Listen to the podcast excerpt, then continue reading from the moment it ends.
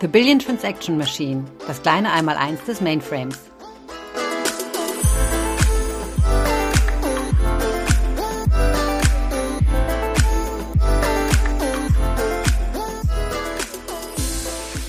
Hallo und herzlich willkommen zu einer weiteren Folge The Billion Transaction Machine, das kleine Einmaleins des Mainframes. Ich bin Rita Plois und heute geht es in der Reihe Betriebssysteme darum, wie Pinguine und schwarzes Blech zusammenpassen.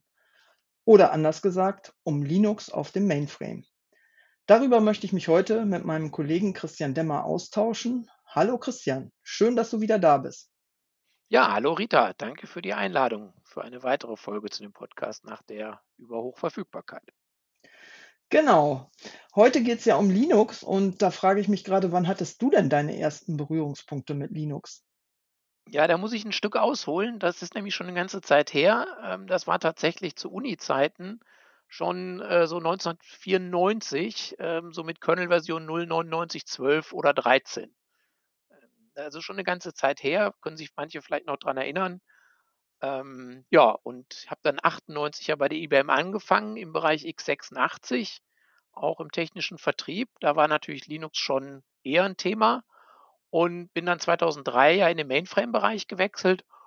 Und ja, da hat mir Linux den Einstieg eigentlich auch eine ganze Ecke erleichtert, weil ich sag mal, sowas wie ISPF oder Telnet 3270 waren natürlich böhmische Dörfer, aber sowas wie SSH, äh, das kannte ich, kannte ich dann natürlich.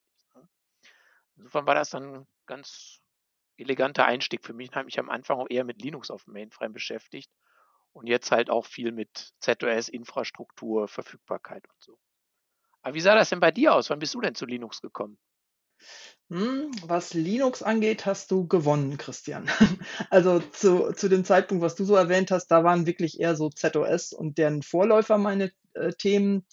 Ich hatte zwar auch mit AIX und Unix in der Zeit zu tun, aber Linux äh, und Linux dann auf Z, das war wirklich erst so richtig nach meinem Wechsel zu IBM ab 2001 und ja, das war ja auch eigentlich kurze Zeit später, nachdem unsere Kollegen in, ich glaube, das war 1998 ja, ähm, aus Böblingen, also quasi Linux auf dem Mainframe in so einer Art U-Boot-Projekt eigentlich überhaupt äh, portiert haben. Und darüber hatten wir auch in der ersten Betriebssystemfolge kurz gesprochen. Das war ja schon ja von der Bedeutung wirklich ein riesiger Schritt.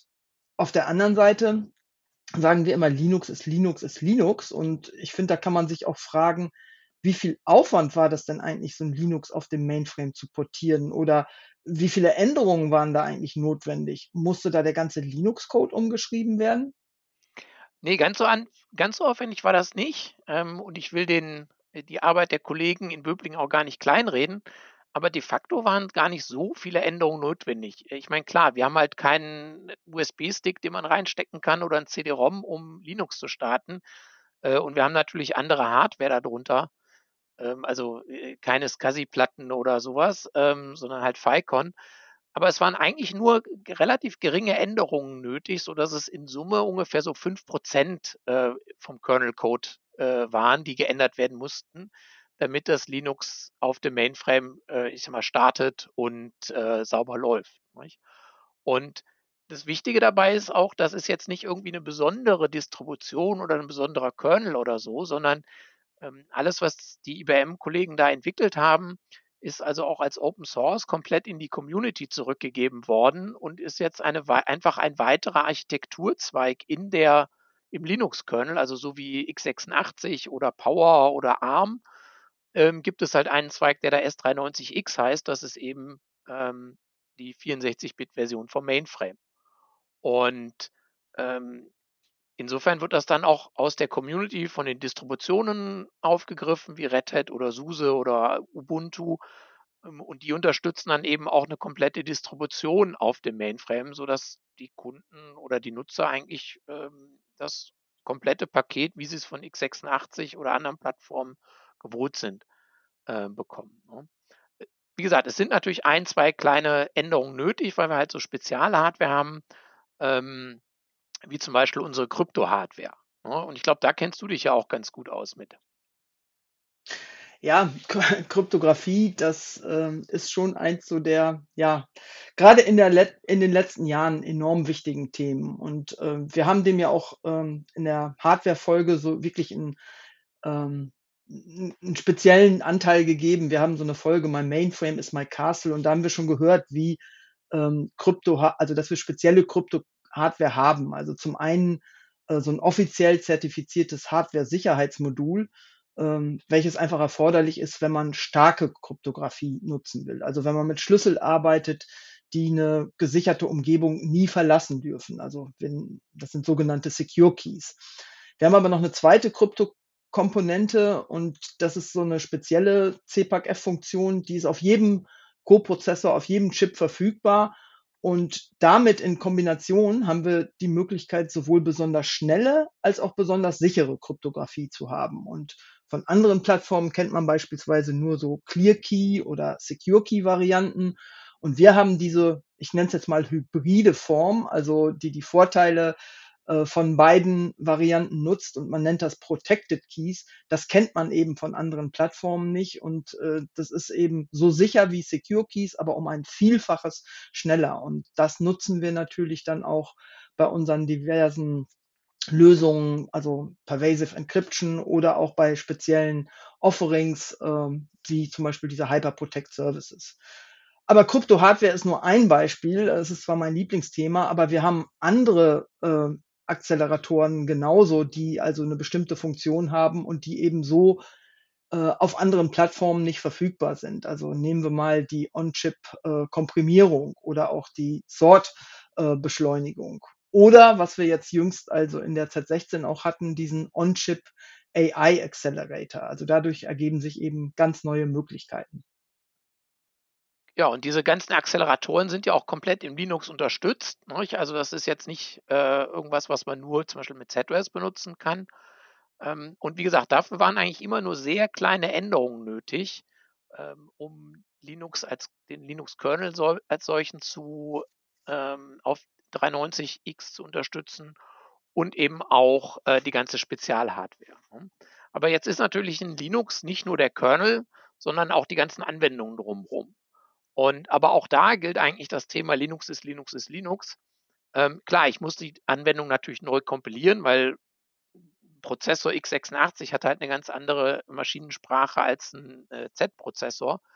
Ähm, aber das ist es dann eigentlich auch. Ja. Also es, äh, ich brauche keine größeren Änderungen, es sei denn, es sind natürlich irgendwelche ähm, Anwendungen, die extrem hardware-nah sind und irgendwelche hardware-nahen Funktionen abfragen, da kann es natürlich mal vorkommen, dass sich eine x86 und ein Mainframe ein bisschen unterschiedlich verhalten und dass da Änderungen sind. Aber für den aller, allergrößten Anteil Anwendungen ist es eben nur ein Recompile.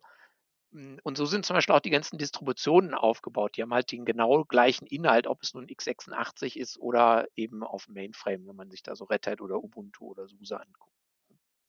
Ähm, ja, und jetzt haben wir also so ein komplettes Linux mit den ganzen äh, Paketen, die in so einer Distribution dran sind, mit allen Anwendungen, die ich da drauf als Kunde betreiben möchte. Ähm, aber wie, wie betreiben denn die Kunden das Linux auf dem Mainframe eigentlich? Ich meine, bei x86 gibt es die Möglichkeit, entweder direkt installieren oder VMware. Und wie sieht das bei uns aus? Ja, ich glaube, ähm, da gibt's eben nicht nur die eine Variante. Also zumindestens, das ist etwas, was ich so immer wieder feststelle, unsere Kunden äh, betreiben das sicherlich ganz unterschiedlich, aber was so ein Trend ist, so als am Anfang vielleicht Linux auf dem Mainframe aufkam, da war es bei vielen, ja, ich habe ja ZOS, ich mache kein Linux. Ich glaube, das hat sich aber total gewandelt. Also äh, viele unserer Kunden haben erkannt, dass Linux auf Z äh, einfach eine super Ergänzung zu ZOS ist und dass man eben die ganzen Vorteile, die wir eben genutzt haben, da entsprechend auch nutzen kann, dass man beides nebeneinander, also auf der gleichen Hardware ausführen kann, vielleicht nur in unterschiedlichen äh, sogenannten LPAs. Ähm, und dass Linux auf Z eben helfen kann, ähm, das Ganze also viel einfacher vom Aufwand zu betreiben, als wenn ich noch ganz, ganz viele zusätzliche Server, zusätzliche ähm, ja, Kisten da rumstehen habe. Und äh, insofern, das haben unsere Kunden erkannt. Ja, und so wundert es mich letztlich nicht, dass, äh, wenn man sich jetzt mal unsere Top 100 Mainframe-Kunden anschaut, dass davon mittlerweile 91 Prozent auch Linux auf dem Mainframe betreiben. Das ist ein Trend. Und wie gesagt, das Ganze kann ja entweder nativ in einer LPA sein. Ich kann aber auch eben noch einen Hypervisor nutzen. Das kennt man ja auch von x86. Wir haben da die Möglichkeit, entweder unser ZVM als Hypervisor zu nutzen und darunter dann ganz viele verschiedene Linux-Gäste oder Linux-Systeme zu haben oder eben auch KVM. Also da merken wir, da haben wir viele Möglichkeiten. Und ja, seit 2015 äh, haben wir sogar eben so einen Linux-Only-Server. Also der heißt bei uns Linux One. Und ähm, von der Hardware ist das, ja, ich sage jetzt mal im Prinzip sehr, äh, sehr identisch wie ein Mainframe. Aber das Gute ist, es ist eben für Nicht-Mainframer gedacht und man kann eben ähm, das Ganze auch ohne spezielle Mainframe-Kenntnisse betreiben. Also man, man, man braucht nicht vom ZOS zu kommen, um eine Linux One zu betreiben. Im Gegenteil, das Ganze geht mit einer sehr modernen Bedieneroberfläche, die wir uns sicherlich auch irgendwann für ZOS wünschen, aber da ist es eben äh, im Moment so, steht nur für Linux One zur Verfügung und damit einfach, ja, sehr einfach das Ganze auch zu betreiben, ohne spezielle ja, ZOS oder Z-Kenntnisse. Und ähm, ja, seit einigen Jahren haben wir eben auch die Möglichkeit noch zusätzlich zur Linux One eben auch äh, Linux quasi doch im ZOS als Container zu betreiben, also im ZOS direkt auszuführen. Also du merkst, es gibt echt sehr viele Möglichkeiten und ich habe so eigentlich gemerkt, dass auch unsere Kunden das ganz unterschiedlich einsetzen, weil sie ja auch selbst sehr unterschiedliche Workloads haben.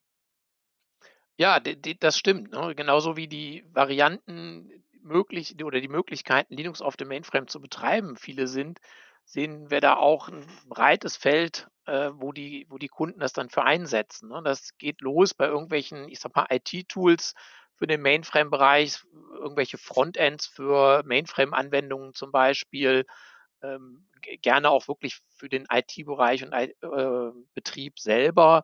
Ähm, es sind oft Sachen, die irgendeine Kolokation mit ZOS haben. Und da ist natürlich diese äh, Containerlösung im ZOS selber, die du schon kurz angesprochen hast, super interessant.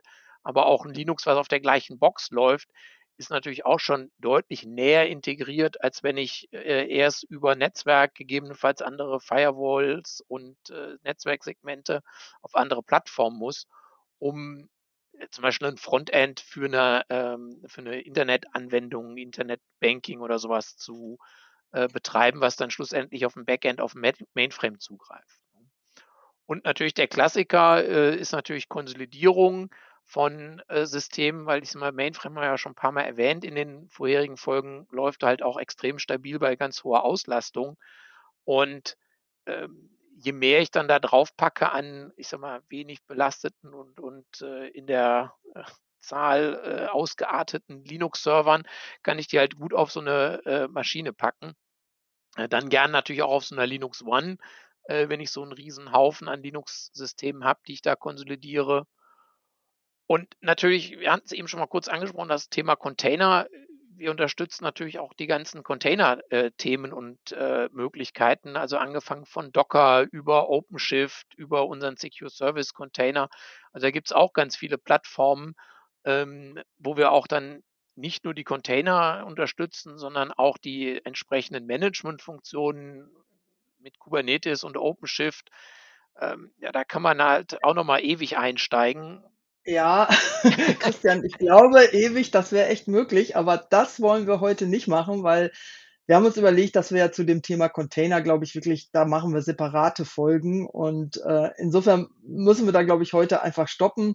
Aber ich glaube, für heute äh, haben wir einen guten Einblick gegeben, dass ja, Linux auf dem Mainframe einfach viele Vorteile hat und ähm, ja, insofern eben auch interessant ist, ähm, solche Workload eben dort zur Verfügung zu stellen. Wer jetzt neugierig geworden ist und mehr zum Thema Linux One hören möchte, kann gerne in unsere Spezialfolge dazu einsteigen. Genauer gesagt ist es sogar eine Doppelfolge. Da gibt es nämlich ganz viele spannende Infos zum Server, der ja speziell für Linux Workload und eben auch speziell für Nicht-Mainframer entwickelt wurde. Christian, hat Spaß gemacht, sich mit dir da auszutauschen und ja, ich denke, wir werden uns in irgendeiner weiteren Folge nochmal wieder hören. Ja, bestimmt. Also alles Gute und freut dich auf die nächste Folge. Bis dann. Ja, bis dann. Tschüss.